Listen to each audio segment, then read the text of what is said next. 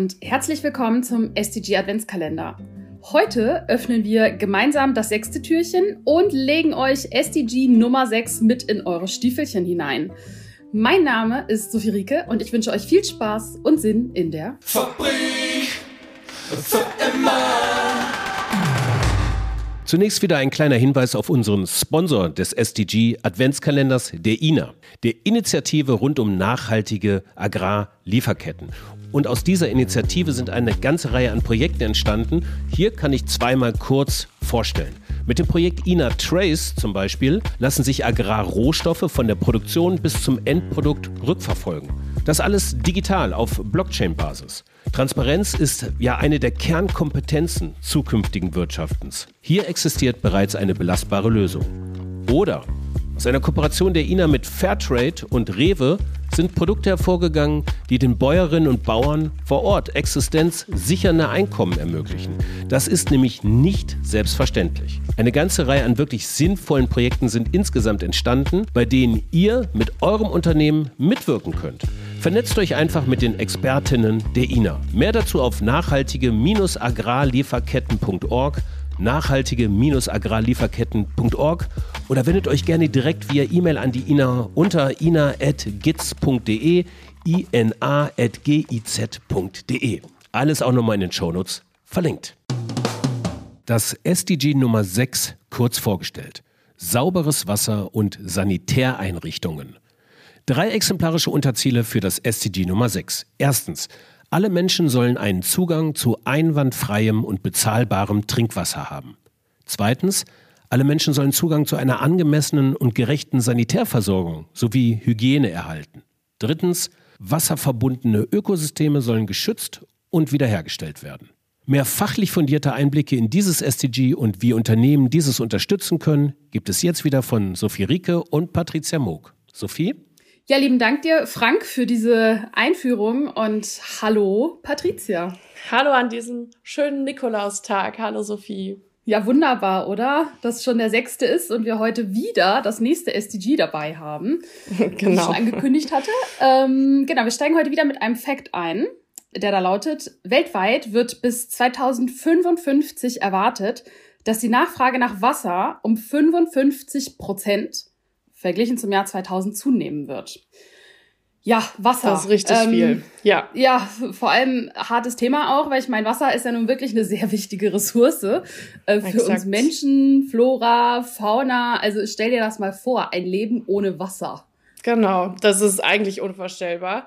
Ähm, wusstest du, dass du ein Menschenrecht auf Wasser hast? Das wurde in der, in der UN verankert. Ähm, und das ist noch gar nicht okay. so alt. Das gibt's erst seit 2010 haben wir ein Menschenrecht auf Wasser. Ja, also ich, ich oute mich da jetzt an der Stelle mal. Ähm, wir haben natürlich vorab ein bisschen über diese Folge gesprochen und äh, darum äh, weiß ich das von dir, Patricia. Aber tatsächlich war mir dieses Menschenrecht ähm, so nicht bewusst bisher. Ähm, euch da draußen vielleicht auch nicht, aber spannendes Thema auf jeden Fall.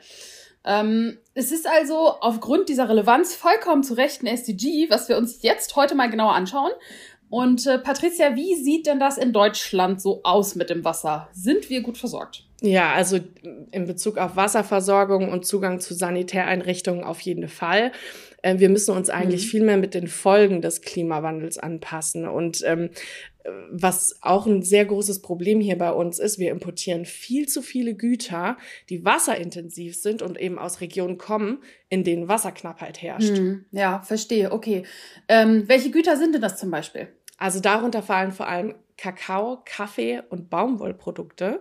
Für ein Kilogramm Kakao werden ca. 27.000 Liter Wasser benötigt. Das Was? müssen wir uns jetzt mal auf der Zunge zergehen lassen, ähm, weil wir ja gerade jetzt in diesen Tagen sehr viel Kakao und Schokolade ähm, ähm, konsumieren.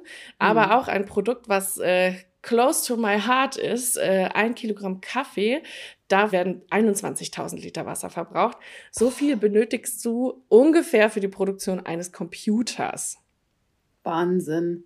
Es ist ja un unvorstellbare Mengen einfach. Ähm, ja, aber also gerade diese, das ist eigentlich ganz, ganz gut, dass du genau diese Produkte jetzt nochmal aufgegriffen hast, weil das ja auch im unternehmerischen Kontext gerade sehr präsent ist, ja, dass man die Schoki verschenkt zu Weihnachten. Jeder hat irgendwie einen Kaffeeautomaten im Büro ja, und natürlich genau. stattet man die, Computer, die, die, die, die äh, Mitarbeitenden auch mit Computern aus. Also das ist natürlich Exakt. was, äh, was auch für Unternehmen relevant ist. So, und jetzt aber mal genau. bei die Fische.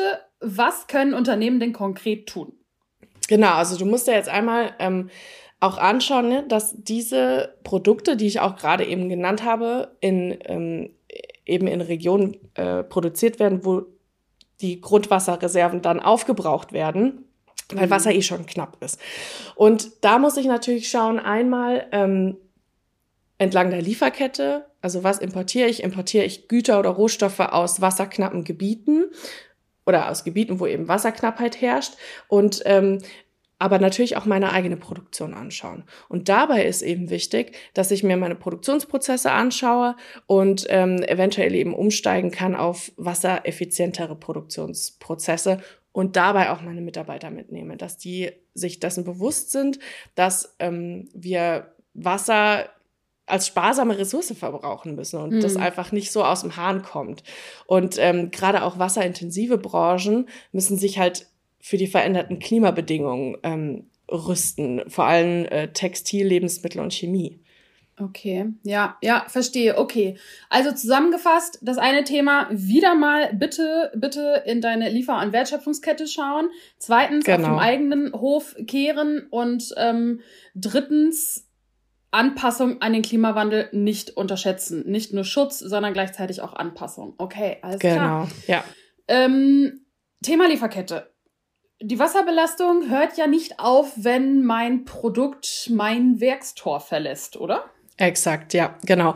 Ich muss natürlich auch schauen, äh, was macht der Konsument mit meinem Produkt oder beziehungsweise wie verwendet der Konsument mein Produkt. Und da haben wir natürlich Stichwort Mikroplastik, ähm, mhm. aber auch eben ähm, Stoffe, die sich im Wasser anreichern können und die dann schwer wieder zu reinigen sind, zum Beispiel PFCs.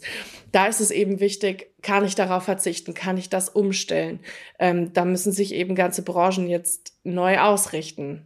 Ja, ja, verstehe. Gut, das ist natürlich eine große Aufgabe, aber auf der anderen Seite, was ist die Alternative, gell? Ja, Patricia, vielen Dank äh, bis hierhin schon mal. Und ähm, sehr gerne. Unser heutiges Unternehmensbeispiel ist Viva Con Agua. Und die haben als Kern ihres Geschäftsmodells halt in Entwicklungs- und Schwellenländern den Zugang zu sauberem Trinkwasser zu sichern. Und wie genau sie das machen, das hören wir uns jetzt an. Hi, ich bin Michael Matthias Friedemann Fritz von Viva Conagua de St. Pauli E.V. Ähm, und ich darf als konzeptioneller Konzeptionsaktivist, konzeptioneller Konzeptionsaktivist, aktivistischer konzeptioneller Konzeptionsaktivist arbeiten. Das heißt, ich darf soziales Engagement so leichtfüßig, simpel, sexy, social wie möglich offerieren, damit andere Menschen sich engagieren für Uh, unser SDG 6, äh, sauberes Trinkwasser, eine menschenwürdige Sanitärversorgung und anständige Hygienemaßnahmen, weil das ist die Core Vision von Viva Con Agua. Ähm, Kerngeschäft, ähm, inwieweit zahlt das SDG auf euer Kerngeschäft ein? Ähm, ich würde es eher andersrum sagen, unser Kerngeschäft zahlt auf das SDG ein. Alles, was wir machen, ist äh, um das SDG 6 herum gebaut. Wir kümmern uns um den Zugang zu Sanitär, ähm, Hygiene und ähm, Wasserversorgung zu einer menschenwürdigen und äh, das, indem wir ein gemeinnütziger Verein sind, eine soziale Plattform, indem wir ein äh, Social Business sind mit abgefülltem Flaschenwasser, äh, mit Klopapier, mit Seife, indem wir eine Kunstfestival ins Stadion vom FC St. Pauli äh, gebaut haben, aka transformiert haben ähm, dass Menschen ähm, ja, aktiviert, inspiriert, sich sozial zu engagieren. Das heißt, alles, was wir machen, äh, zahlt in das SDG 6 ein. Ja, wir können das auch messbar machen. Ich glaube, mit allen Partnern haben wir irgendwas über drei Millionen Menschen mit sauberem Trinkwasser versorgt weltweit. Mit Welthungerhilfe, mit Order der äthiopischen NGO und so weiter, also allen Partnern zusammen. Und trotzdem finde ich oft, dieses Messbare kommt so sehr aus dieser Business-KPI-Welt und ähm, auch wenn soziale NGOs sich auch daran orientieren müssen, finde ich den Impact am krassesten zu sehen, dass ganz viele soziale Unternehmen, hoch poppen jetzt, dass Social Business viel mehr en vogue wird, ähm, dass es eine Purpose Economy gibt, dass es im Koalitionsvertrag gibt und ähm, da ist Viva Con Agua ein Teil davon gewesen, von dieser Bewegung, weil wir es, als wir es gegründet haben, gab es das nicht. Und deswegen, das finde ich den geilsten Impact. Liebe geht raus. Ciao, ciao. Vielen Dank an Viva Con Agua für die Einblicke. Wir freuen uns, wenn ihr morgen wieder mit uns das nächste Türchen, nämlich SDG 7, bezahlbare und saubere Energie im Adventskalender öffnet.